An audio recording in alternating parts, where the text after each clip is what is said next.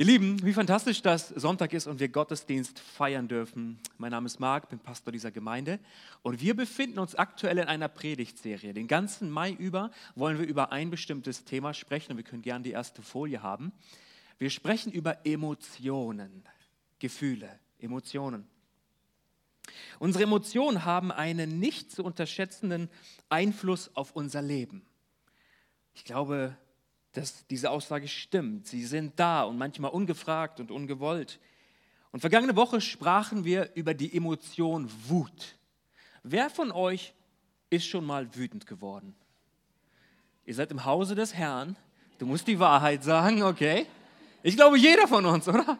Jeder von uns ist mal wütig und zornig geworden über, oder über irgendjemanden, oder über irgendetwas, ja? Und wir haben uns angesehen, dass Jesus selbst, der liebe Herr Jesus, auch wütend wurde. Doch in seiner Wut haben wir genauso gesehen, hat er Gott die Ehre gegeben und Gott verherrlicht und hat sich nicht dazu verleiten lassen, irgendetwas Falsches zu tun. Wütend und zornig zu sein ist keine Sünde. Aber sie birgt die Gefahr, dass man sich an einem Mitmenschen oder auch an Gott versündigt. Hier brauchen wir unbedingt Gottes Hilfe, seine, seine Weisheit, sein Sprechen in unser Leben, dass wir selbst, wenn wir aufgebracht sind, von ihm geleitet werden. Und ihr Lieben, heute im dritten Teil dieser Predigtserie möchten wir mal gemeinsam darüber nachdenken, ob wir denn irgendeinen Einfluss auf unsere Emotionen nehmen können und sie vielleicht sogar steuern können. Oder ist vielleicht das andere der Fall, dass wir unseren Emotionen schutzlos ausgeliefert sind? Wie sie kommen, so beeinflussen sie uns und so müssen wir es annehmen und irgendwie das Beste daraus machen. Das Thema, über das ich sprechen möchte, ist daher Emotionen steuern. Hat die Bibel vielleicht einige Punkte, einige Anweisungen und Ratschläge für uns, die uns dabei helfen können, dass wir diesen Bereich unseres Lebens mit Gottes Hilfe im Griff haben? Im Neuen Testament ist so das wichtigste Gebot, welches Jesus uns gibt, folgendes. Wir finden es unter anderem in Markus 12. Jesus ist im Gespräch und ihm wird diese Frage gestellt und er sagt, das erste ist, höre Israel, der Herr, unser Gott, ist ein Herr. Und du sollst den Herrn, deinen Gott, lieben aus, ganzem, aus deinem ganzen Herzen und aus deiner ganzen Seele und aus deinem ganzen Verstand und aus deiner ganzen Kraft. Als ich mir so diese Worte Jesu angesehen habe, muss ich darüber nachdenken, betrifft das auch unsere Emotionen? Und wenn diese Anweisung nicht auch unsere Emotionen betrifft, die Jesus uns hier gibt, dieses Gebot, dann weiß ich auch nicht. Ich glaube, es geht Jesus hier schon um mehr als reines Kopfwissen. Viel von Gott und viel über Gott zu wissen ist gut, doch geht es im Glauben um mehr als Wissen allein. Es geht um ein ganzheitliches Glauben, um ein ganzheitliches Lieben und Nachfolgen. Und in diese Ganzheitlichkeit gehört auch unbedingt unsere Welt der Emotionen. Jesus will, dass wir zuerst, dass wir ihn zuerst von ganzem Herzen und aus ganzer Seele und dann aber auch aus unserem Verstand heraus lieben und ihm nachfolgen. Das muss Hand in Hand gehen. Ich möchte uns, bevor wir uns ein paar bestimmten Fragen zuwenden, uns noch mal ein paar weitere Denkanstöße zum Thema Emotionen geben, die ich noch mal wichtig finde an dieser Stelle. Und der erste Punkt lautet: Gott hat Emotionen. Gott hat Emotionen. Unser Gott ist kein gefühlsloses Wesen, das einfach über allem steht und deswegen auch unsere Empfindungen nicht nachvollziehen kann, wir sahen es bereits bei Jesus, dass er vollkommen Mensch und vollkommen Gott war und die Bandbreite der Emotionen kannte und sie selbst erlebte. Wir glauben an einen fühlenden Gott. Er fühlt Freude. Er fühlt Schmerz. Gott fühlt Hass gegen die Sünde. Er kennt Frustration und jetzt könnte man sehr, sehr viele Emotionen noch anhängen. Gott der Vater wird uns in 1. Johannes 4, Vers 16 als die Liebe selbst vorgestellt. Gott definiert Liebe, er ist sie selbst. Er setzt den Maßstab für Liebe. In Epheser 4:30 ist davon die Rede, dass durch unser Verhalten der Heilige Geist betrübt werden kann. Lieber Freund, du kannst eine Emotion beim Heiligen Geist auslösen. Betrübnis. Und der einzige Grund, warum wir Menschen Emotionen haben, ist, weil Gott Emotionen hat. In 1. Mose 1, 27 lesen wir, und Gott schuf den Menschen als sein Bild. Als Bild Gottes schuf er ihn, als Mann und Frau schuf er sie. Wir können fühlen, Emotionen haben, weil Gott Gefühle hat und uns in seinem Ebenbild erschuf. Sie haben nicht erst bei uns Menschen angefangen, Gott hat sie und weil er sie hat, haben auch wir sie. Aber lass uns das nicht übersehen. Gott hat Emotionen. Und der zweite Punkt lautet, deine Fähigkeit zu fühlen ist ein Geschenk Gottes. Und oft fühlt sich das nicht so an, oder? Wenn es negative Emotionen sind.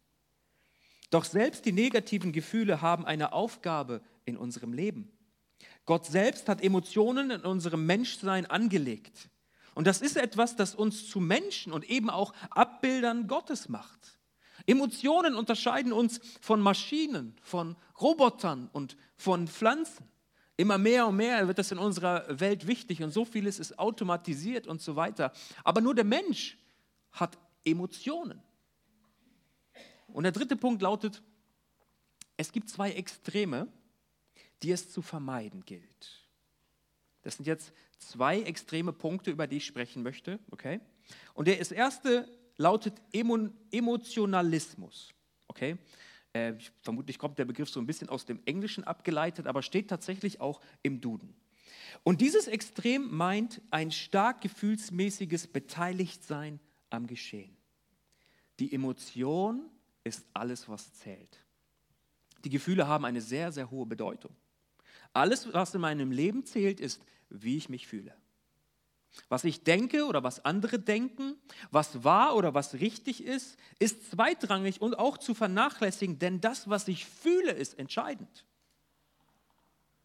Und ich sage es an dieser Stelle oft, weil ich unser Bewusstsein dafür schärfen möchte. Ich glaube, dieser Bereich, natürlich in dieser Extremform nicht, wie ich es gerade sage, aber der gewinnt immer mehr und mehr an Einfluss in unserer Gesellschaft.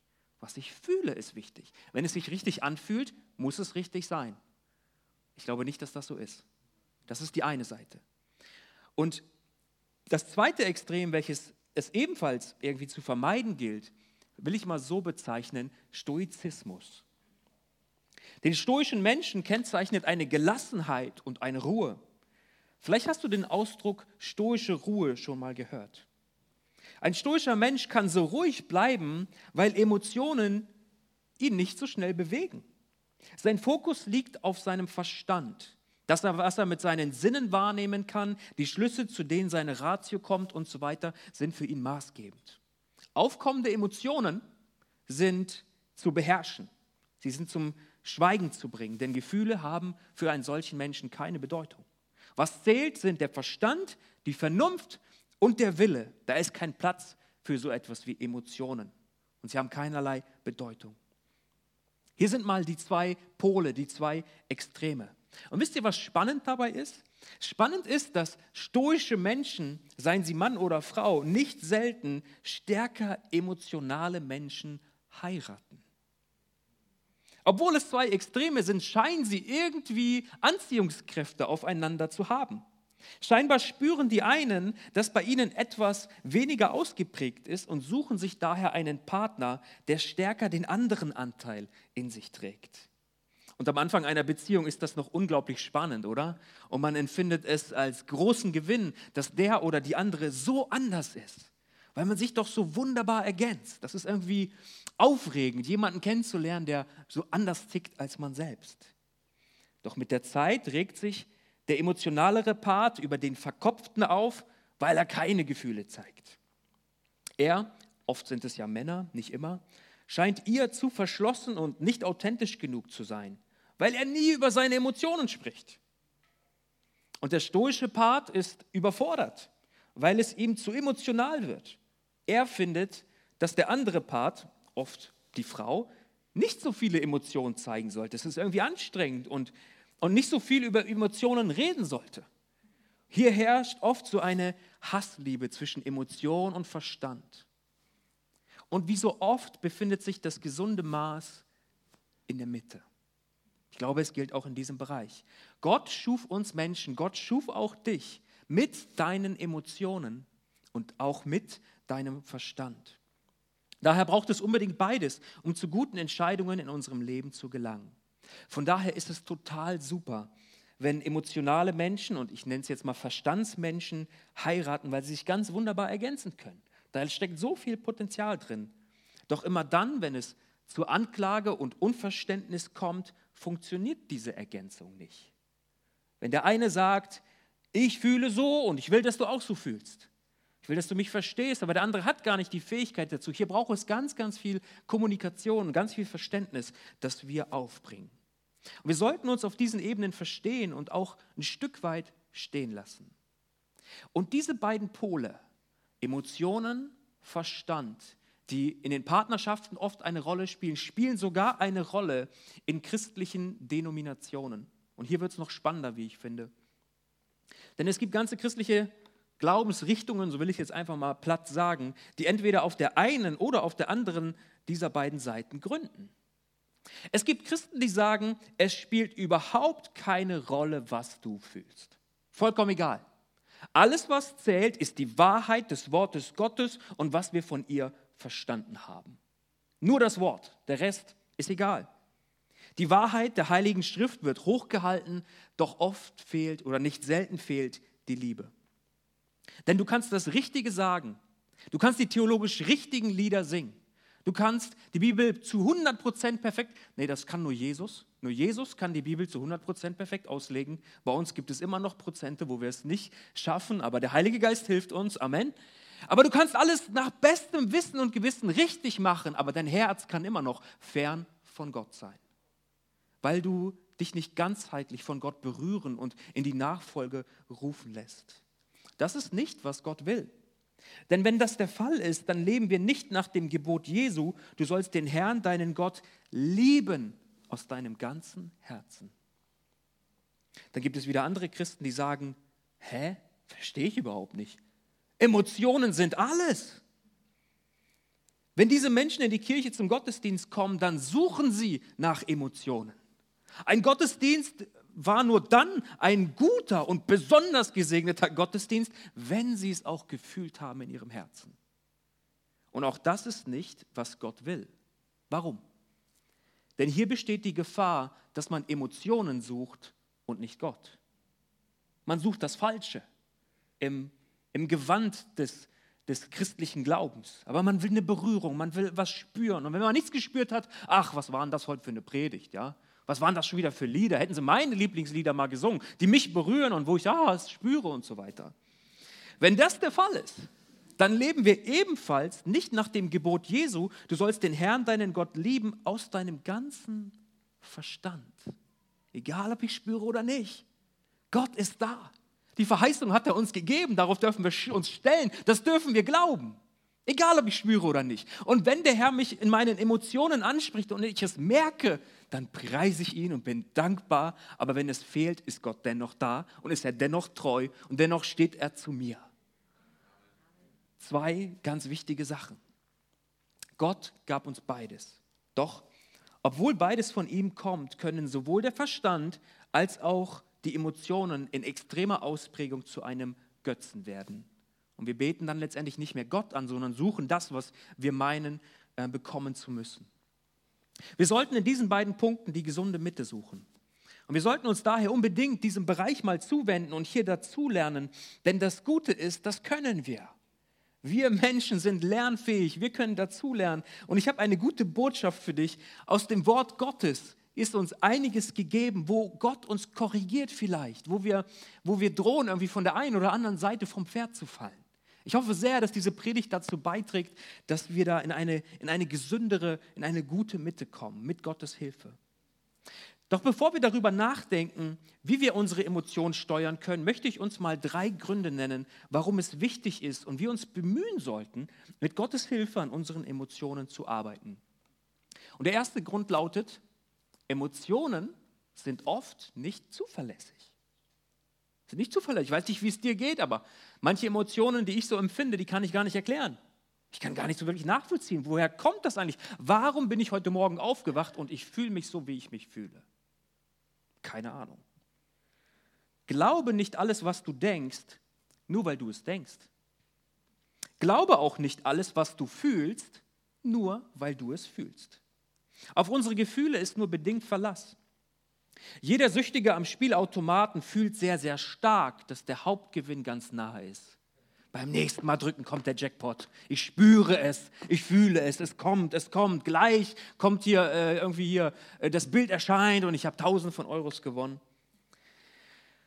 Und er merkt dann recht schnell und sehr schmerzhaft, obwohl er seinem Gefühl gefolgt ist, dass es eine absolut dumme Entscheidung war, die ganze Nacht hindurch ein Monatsgehalt im Spielautomaten zu versenken. Sprüche 14, Vers 12. Da ist ein Weg, der einem Menschen gerade erscheint.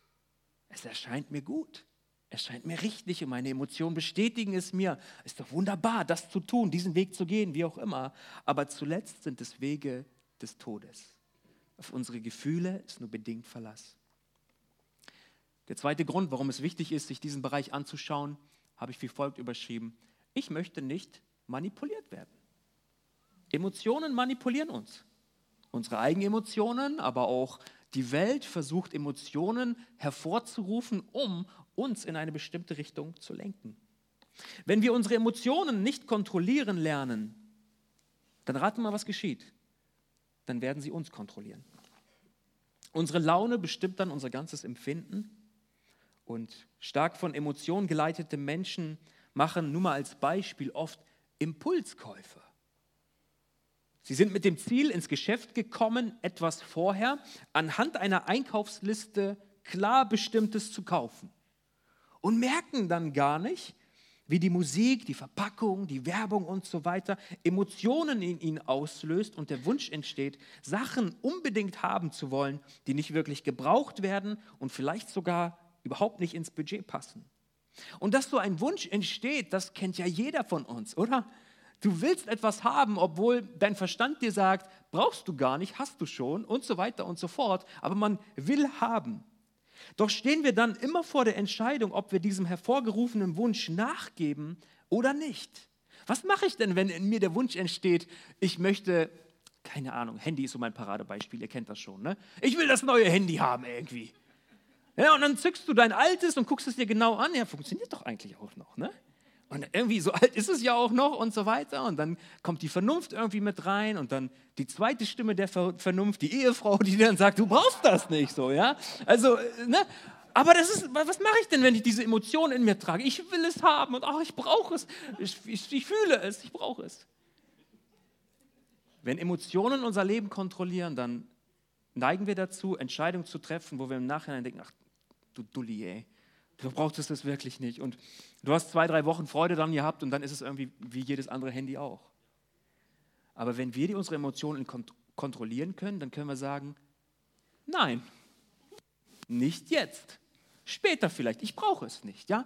Wir, wir haben die Kontrolle über diese Dinge, über die Wünsche, über die Gelüste, über, über das, was sich in uns so ähm, tut und in uns entsteht. Ich finde die Sprüche hier so ganz hervorragend, die uns sehr, sehr viel Weisheit ähm, vermitteln an dieser Stelle. Sprüche 25. Ein Mensch ohne Selbstbeherrschung, ein Mensch, der diese Kontrolle auch nicht hat über seine emotionale Welt, ist so schutzlos wie eine Stadt mit eingerissenen Mauern. Ich meine, dieses Bild entspricht ja nicht mehr unserer Lebensrealität. Ne? Keine unserer Städte hat Mauern oder braucht Mauern, dass wir uns irgendwie schützen mussten. Aber damals war das unwahrscheinlich wichtig, dass du einen Schutzwall hast, dass Mauern deine Stadt umgeben, dass sie abends zugeschlossen werden und eben nicht Feinde und so weiter in deine Stadt kommen. In eine Stadt ohne Mauern kann jeder und jederzeit reinspazieren und dort anstellen, was er möchte. Willst du, dass, dass das in deinem Leben geschieht? Dass Emotionen, wie sie wollen, reinspazieren können in dein Leben und mit deinem Leben machen, was sie wollen? Weil die Selbstbeherrschung fehlt. Wenn wir unsere Emotionen verstehen und lenken lernen, dann ziehen wir diese gesunden Mauern in unserem Leben. Sag, egal was sich regt, der Herr hat mir gezeigt, wie ich mich beherrschen kann, wie ich meine Emotionen im Griff haben kann. Es ist ganz, ganz wichtig, dass wir das lernen. Und ein dritter Punkt, ein dritter Grund, warum es wichtig ist, dass wir uns mit diesem Bereich beschäftigen, ist, ich möchte Gott gefallen. Kurze Randnotiz. Ich glaube, dies ist eine Frage, die wir uns alle viel zu selten stellen. Ich auch. Ich möchte Gott gefallen. Gefalle ich Gott? Wann hast du diese Frage zuletzt gestellt? Gefallen ihm die Entscheidungen, die ich treffe? Gefällt ihm die Art und Weise, wie ich lebe, wie ich ihm nachfolge, wie ich ihm diene? Habe ich ihn je danach gefragt? Lieber Freund, möchtest du Gott gefallen? Denn die Wahrheit ist, irgendjemanden gefallen wollen wir immer. Und selbst wenn es wir selbst sind, irgendjemandem gefallen wollen wir. Aber haben wir noch dieses Herz, haben wir noch diesen Wunsch, diese Sehnsucht, Gott, mein Leben soll vor allen Dingen zuallererst dir gefallen. In den Entscheidungen, die ich treffe, in, den, in der Art und Weise, wie ich mein Leben gestalte, wie ich Beziehungen lebe, mit meinen Finanzen umgehe und mit meinen Emotionen umgehe und all diese Dinge. Lass uns das heute ganz neu entscheiden. Herr, ich will dir gefallen. Dir will ich gefallen. Doch hier kommt der Punkt. Gott kann nicht Gott in deinem Leben sein, wenn Emotionen dein Gott sind. Gott kann nicht in deinem Leben regieren, wenn Emotionen dein Leben regieren. Jesus kann nicht Herr deines Lebens sein, wenn Emotionen Herr deines Lebens sind. Es gibt nur einen Platz des Herrn in unserem Leben. Und es kann entweder Gott sein oder eben die anderen Dinge, die wir statt Gott einsetzen in unserem Leben. Die Bibel nennt das Götze. In Römer 6 finden wir Folgendes. Ich lese die Verse zuvor, aber um Vers 8 geht es mir insbesondere. Denn die Gesinnung des Fleisches ist Tod. Die Gesinnung des Geistes aber Leben und Frieden. Weil die Gesinnung des Fleisches Feindschaft gegen Gott ist, denn sie ist dem Gesetz Gottes nicht untertan, denn sie kann das auch nicht. Die aber, die im Fleisch sind, können Gott nicht gefallen. Diejenigen, die sich vollkommen von ihrem inneren Leben, von den Emotionen, von den Wünschen, die in einem entstehen können, leiten lassen, die können Gott nicht gefallen. Wir können nur Gott nur dann gefallen, wenn wir ihm auch die Herrschaft über unser ganzes Leben überlassen, einschließlich unserer Gefühle. Wenn mir zum Beispiel mein Gefühl sagt, Mark, an dieser Stelle, wenn du gefragt wirst, solltest du lügen, um einen Vorteil zu haben. Doch aus der Bibel weiß ich, dass Lügen eine Sünde ist. Dann stehe ich genau vor dieser Frage, folge ich meinem Fleisch oder der Wahrheit Gottes? Will ich Gott gefallen oder will ich bloß meinen eigenen Vorteil haben? Ach, und den Rest, der Herr wird schon vergeben. Liebe Freunde, lasst uns Gott ganz neu gefallen wollen. Dafür will ich uns gewinnen heute Morgen. Indem wir ihn in unserem Leben regieren lassen, auch über jede Gefühlsregung, die da kommt. Okay, wenn die Gründe uns an, einleuchten, dann sollten wir uns nun damit beschäftigen, ähm, wie wir ungewollte Emotionen steuern können. Und auch hier möchte ich uns gerne mal drei Impulse oder drei Wege mal zeigen. Ich glaube, es beginnt mit folgendem. Identifiziere die Emotion. Es gibt gute Gefühle und die uns helfen, aber es gibt auch negative Gefühle, die uns in die Gefahr bringen, etwas Falsches, etwas Dummes zu tun. Und im Englischen reimt sich das so schön, ja? Name it before you change it. Name it before you change it. Bevor wir zum Steuern, zum Managen, zum Verwalten von einer Emotion kommen, müssen wir sie zunächst erkennen. Ich glaube, damit fängt das an, oder? Zuallererst müssen wir zur Klarheit durchdringen, was wir da überhaupt wahrnehmen. Und das ist gar nicht so einfach. Gar nicht so einfach. Selbst Menschen, die sehr emotional sind, wissen nicht immer, was genau sie da eigentlich fühlen. Sie fühlen etwas, ja manche fühlen sogar sehr, sehr viel, doch was es ist, das fällt oft schwer in Worte zu packen und zum Ausdruck zu bringen. Was geschieht da eigentlich in meinem Innern? Das ist nicht einfach, doch so wichtig, weil erst wenn wir wissen, was das Problem ist, können wir daran arbeiten, ist ja irgendwie logisch, oder?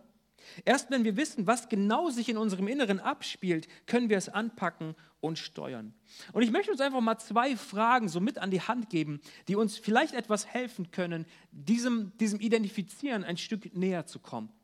Und die erste Frage ist, und das wird euch überhaupt nicht überraschen, aber es ist doch nochmal wichtig, die, so die Frage zu stellen, was fühle ich wirklich? Was geschieht unter der Oberfläche? Um ein Beispiel mal zu nennen. Kommst du manchmal deprimiert von der Arbeit und diese Emotion, die du mitbringst von der Arbeit nach Hause, die spüren dann deine Kinder, die spürt dann deine Ehefrau oder dein Ehemann. Und immer wieder wunderst du dich, warum, warum bin ich so deprimiert? Warum komme ich von der Arbeit und ich fahre vielleicht sogar deprimiert schon hin? Ist ja nur ein konstruiertes Beispiel, aber möglicherweise liegt es daran, dass deine Arbeit von den Vorgesetzten nicht gesehen und nicht wertgeschätzt wird. Du fühlst dich an deinem Arbeitsplatz als fünftes Rad am Wagen und irgendwie siehst du auch gar nicht so richtig den Sinn in deiner Arbeit. Und kann es sein, dass Geringschätzung der wahre Grund für diese depressive Verstimmung, für dieses depressive Gefühl nach Feierabend ist? Dann ist das ein Punkt, den wir irgendwie erkennen konnten, der unter der Oberfläche ist. Oft ist das Gefühl, was sich äußert in unserem Leben, das ist der Punkt, an dem wir es erst merken, aber es gibt viele, viele Schichten darunter, die zu dieser Emotion führen. Es ist notwendig, die Frage zu stellen, was fühle ich wirklich? Schau dir das Drumherum an, den Rahmen. Was, mit was für Emotionen gehst du raus, mit welchen kommst du wieder und was führt dazu? Was fühle ich wirklich? Und ich glaube, selbst diese Aufgabe ist nicht einfach und nicht leicht, aber so wichtig. Und eine zweite Frage, die uns in diesem Punkt helfen kann, lautet, was sind denn meine Auslöser? Hier spielen unsere Sinne eine große Rolle. Etwas, das du siehst oder hörst, kann gewisse Emotionen verursachen. Manchmal kann auch ein bestimmter Geruch, manchmal auch ein bestimmter Geschmack, den wir schmecken, uns total in die Kindheit versetzen, oder? Kennt ihr das? Und so Gefühle aus der Kindheit irgendwie wieder hervorrufen und wach werden lassen. Manchmal ist es die Art und Weise, wie du Berührungen wahrnimmst. Das kann bestimmte Emotionen auslösen. Um die wahren Emotionen zu identifizieren, hilft es uns, die Auslöser zu erkennen. Wenn du etwas Bestimmtes empfindest, vielleicht hilft es dem einen oder anderen, das ja sogar aufzuschreiben. Dann und dann habe ich das gefühlt, aber was habe ich wahrgenommen mit meinen Sinnen? War das etwas, was ich gesehen habe, gehört habe, gerochen habe, geschmeckt habe? Was war geschehen drumherum, um diese Emotion auf die Spur zu kommen, um zu verstehen, was geht da ab in meinem Innern? Lass uns darin besser werden, unsere Emotionen zu identifizieren. Und das Zweite ist, hinterfrage die Emotion. Hinterfrage sie. Nicht jede Emotion hat recht. Nicht jede Emotion bringt auch jede Situation wirklich zum Ausdruck, wie sie gerade ist. Manchmal fühlen sich Dinge schlimmer an, als es wirklich ist. Hast du so eine, so eine Situation schon mal gehabt? Es fühlt sich furchtbar an, aber dann legt man sich mal schlafen und am nächsten Morgen sieht die Welt wieder ganz anders aus. Es gibt einen Grund, warum, da, warum das auch manchmal geraten wird. Schlaf mal eine Nacht drüber. Weil unsere Emotionen nicht immer jede Situation adäquat widerspiegeln. Manchmal ist es aber auch andersrum. Ja? Das, das gibt es auch. Dann ist es am nächsten Morgen noch schlimmer, als es irgendwie am Abend schien. Und ich glaube, ein wenig gesunde Skepsis gegenüber unseren eigenen Gefühlen ist hier wichtig. Ich schätze König David unglaublich. Ich liebe es, von ihm zu lesen in der Bibel und er war ein hervorragender König, ein Mann nach dem Herzen Gottes, sagt die Bibel. Er war ein unglaublich schlauer Mensch und dazu auch jemand, der von Gottes Geist erfüllt war. Und von Gottes Geist erfüllt schrieb er auch die Psalmen. Und so in Psalm 26 folgendes. Er betet zu Gott und sagt, Herr, stell mich auf die Probe und prüfe mich auf Herz und Nieren. Die Nieren sind hier entscheidend. Denn die Nieren stehen für das Innerste. Sie sind der Platz, der Sitz der Emotionen in der Bibel. Immer wenn du über Nieren in den Psalmen liest, ist hier die Welt der Emotionen gemeint. Sie stehen auch dann für das Bewusstsein und für das Gewissen. Gott, ich weiß nicht, was genau ich fühle und ich weiß auch nicht, woher es kommt, aber zeige du mir bitte, was da vor sich geht. Stell mein Herz und meine Nieren auf den Prüfstand. Denn wenn ich zu irgendjemandem damit gehen kann, der mich versteht, dann bist es du. Warum? Weil wir einen Gott haben, der Emotionen hat, der sie selbst hat und kennt und unsere genauso versteht und einordnen kann. Und weil wir nicht einen nur fühlenden, sondern auch mitfühlenden Gott haben, wird er uns helfen, Klarheit zu bekommen. Er kann die wahren Emotionen ans Licht bringen. Ich weiß nicht, hast du schon mal für deine Emotionen gebetet? Sag, Herr, irgendwie, ich, ich fahre so schnell aus der Haut. So schnell regen mich Dinge auf oder ich bin so schnell enttäuscht und, oder so schnell nehme ich Dinge persönlich und dann macht es Beziehungen zu meinen Arbeitskollegen, zu meinen Kindern, wie auch immer, echt, echt schwer. Herr, ich bete jetzt im Namen von Jesus für all diese Gefühlsregungen. Ich bete für meine Emotionen. Nimm all das, stell es mal auf den Prüfstand und zeige mir, was da vor sich geht. Und ich brauche deine Hilfe in alledem. Und das dritte ist dann, verändere die Emotion. Ist gar nicht einfach. Aber ich glaube, wir haben eine Sache, die uns helfen kann und Orientierung geben kann. In Philippa 2 schreibt der Apostel Paulus, seid so unter euch gesinnt, wie es der Gemeinschaft in Christus Jesus entspricht. Die Verse, die darauf folgen, also Philippa 2, Vers 6 und so weiter, in diesen Versen wird Paulus dann noch wunderbar detailliert die Gesinnung Jesu beschreiben. Er zeigt, wie Jesus gesinnt war. Hier jedoch sagt uns Paulus, was wir mit dieser Information tun müssen. Seid so unter euch gesinnt. Das, was dann beschrieben wird von Jesus, es ist allzu leicht für uns, dass wir die dann folgende Beschreibung lesen und mit einem gewissen Abstand einfach bewundern. Wow, so war Jesus drauf. Das war seine Gesinnung. Wow. Aber Gott möchte, dass wir uns einerseits, dass wir einerseits von Ehrfurcht empfinden, aber andererseits auch erkennen, dass wir in diese Gesinnung, die von Jesus da beschrieben wird, eintreten und sie imitieren sollen. Ihr sollt so gesinnt sein. Wir sollen uns ein Beispiel an Jesus nehmen. Und das bedeutet auch, dass es unsere Entscheidung benötigt, ob wir sie haben wollen. Wollen wir die Gesinnung Jesu haben? Auch seinen Umgang lernen mit Emotionen. Ich finde, Jesus ist das perfekteste Beispiel, das ein Mensch je haben kann für jeden Bereich unseres Lebens. Von ihm dürfen und müssen wir lernen. Wenn wir also über Emotionen sprechen, dann müssen wir uns auch hier entscheiden, sie zu verändern. Entsprechen meine Emotionen der Gemeinschaft in Christus Jesus? Vielleicht würde es uns helfen, uns mal vorzustellen, wenn wir gerade wieder innerlich so ein Chaos da ist und wir einiges durchmachen, hey, wenn Jesus mit mir in diesem Raum wäre, könnte ich mich so und so verhalten. Könnte ich mich von meinen Emotionen leiten lassen und Folgendes sagen, Folgendes denken, mich auf folgende Weise verhalten und hinreißen lassen, Dinge zu tun. Kennt ihr noch diese Armbänder? Zu meiner Jugendzeit waren die total innen und es gab die in allen Farben, vielleicht ja auch heute noch. Da standen vier Buchstaben drauf. W-W-J-D. Wofür steht das nochmal? Sag's mal laut. What would Jesus do? Als Jugendlicher fand ich die, die Dinger total cool, aber heute denke ich drüber, Alter, was für eine Hammeranregung, nochmal neu darüber nachzudenken, was würde Jesus tun? Und entspricht mein Verhalten der Gemeinschaft in Jesus Christus? Der Blick auf ihn ist, glaube ich, die einzige Möglichkeit irgendwie, die wir haben, Orientierung zu bekommen und unsere Gefühle in, in seine Richtung hin verändern zu lassen. Und hier kommt noch ein ganz, ganz wichtiger Hinweis. Ich will, dass wir uns das bewusst machen. Wenn du Kind Gottes bist, wenn du sagst, ja, mein Leben gehört ihm, ich bin Nachfolger Jesu, ich bin erkauft durch das kostbare Blut von Jesus, ich habe Buße getan und ich folge ihm nach, dann will ich dir sagen, lieber Freund, und dich erinnern, in dir lebt der Heilige Geist Gottes.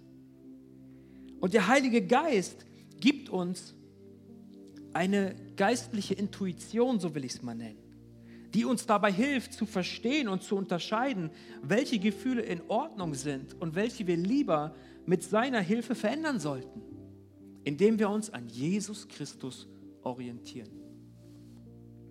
Wenn wir anfangen, über unsere Emotionen zu beten, ist es, glaube ich, genauso wichtig, ein Empfinden dafür ja, zu sensibilisieren und zu kultivieren in unserem Leben.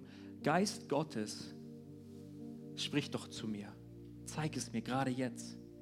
Das fehl am Platz und wie soll ich damit umgehen? Herr, hilf.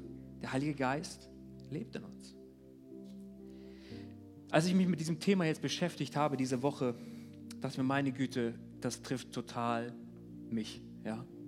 Ich wünsche mir so sehr, sprachfähiger zu werden, was meine Emotionen angeht, sie zum Ausdruck bringen zu können auf angemessene Weise.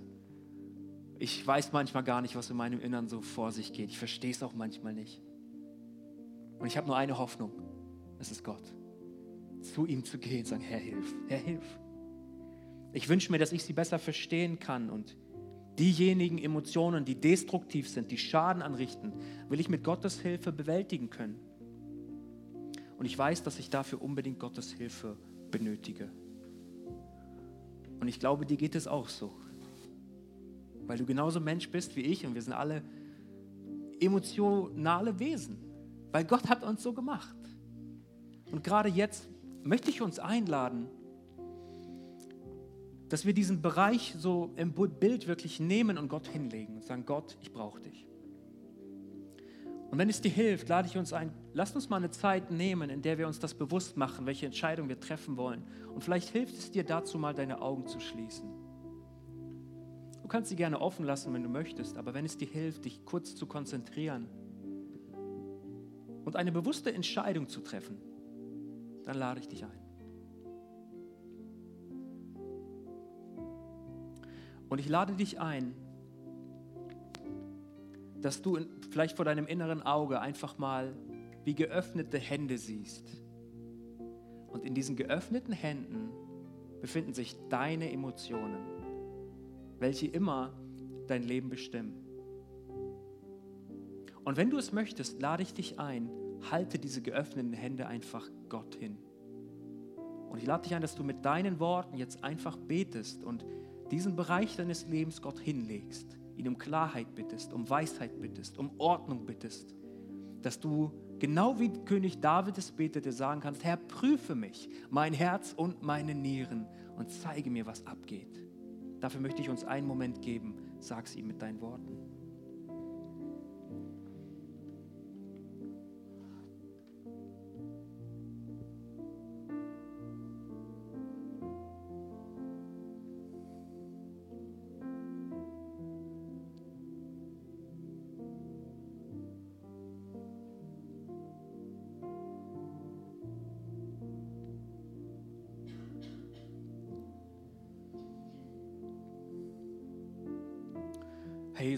Herzen danke ich dir für deine Gegenwart hier.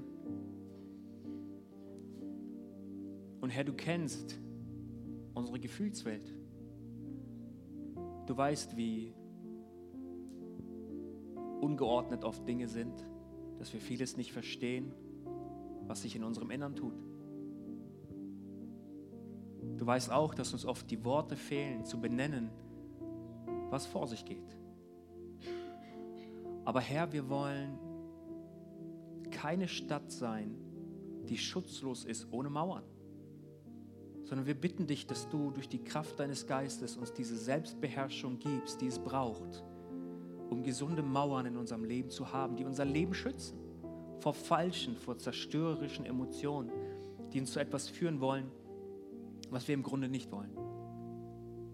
Danke, Herr, dass du ein Gott der Emotionen bist und uns verstehst. Und du hast sie ja in uns hineingelegt. Und zu wem sonst sollten wir gehen als zu dir, um zu verstehen, was vor sich geht. Und Herr, ich bete um ganz neue Sprachfähigkeit für jeden Einzelnen von uns, damit wir die Dinge in unserem Leben, die uns herausfordern, anpacken können und mit deiner Hilfe sie in Ordnung kommen. Ich bete für diejenigen, die sehr aufbrausend sind und schnell zornig werden und und es nicht kontrollieren können, dass dein Friede und deine Ruhe und deine Selbstbeherrschung in ihrem Leben wächst. Ich bete für diejenigen, die ihre Emotionen immer runterschlucken und nicht darüber sprechen können, dass sie in Freiheit kommen, dass dieser Bereich gesund werden kann. Herr, ich bete darum, dass wir niemals in eines dieser Extreme abdriften, dass wir nur emotional sind oder nur verkopft, sondern Herr, wir wollen dir ganzheitlich nachfolgen. Wir wollen ganzheitlich glauben und ganzheitlich uns füllen lassen, immer wieder neu von dir. Und da, wo wir in Gottesdiensten, in Predigten, in, in irgendwelchen Kleingruppen etwas Falsches gesucht haben, überführe du uns, Heiliger Geist. Wir wollen ganz neu dich suchen, so wie du dich uns offenbarst und so wie so mit allem, was du uns geben möchtest. Korrigier uns. Aber danke, dass wir wissen dürfen, Du bist ein liebender Vater. Du definierst, was Liebe ist. Und du nennst uns deine Kinder. Wir sind angenommen von dir. Und wenn es heute Morgen hier jemanden gibt, der nicht von sich sagen könnte, ja, ich weiß, das bin ich. Ich weiß, ich bin Kind Gottes, angenommen und geliebt von ihm. Dann lade ich dich ein, dass du heute nicht zögerst. Das Wort Gottes sagt, heute, wenn ihr seine Stimme hört, ist der Tag der Rettung. Kannst du umkehren? Kannst du dein Leben in seine Hände geben? Dann lade ich dich ein, dass du dir jetzt einen Moment tust, einen Moment nimmst und ihm das sagst. Und vielleicht hilft dir dieses kurze Gebet, das ich vorsprechen möchte. Sag ihm, Herr Jesus, hier bin ich. Heute merke ich, dass du mich zu dir ziehst. Danke, dass du mich liebst. Danke, dass du dich hast schlagen lassen ans Kreuz von Golgatha. Du hast die Sünde überwunden und den Tod um meinetwillen. Und heute nehme ich das Angebot der Rettung an. Herr, ich bitte dich, vergib mir meine Sünde und wasche mich rein durch dein kostbares Blut. Ich kehre um von meinen Wegen und du sollst der Herr sein. Danke, dass ich geliebt und angenommen bin von dir. Amen. Amen.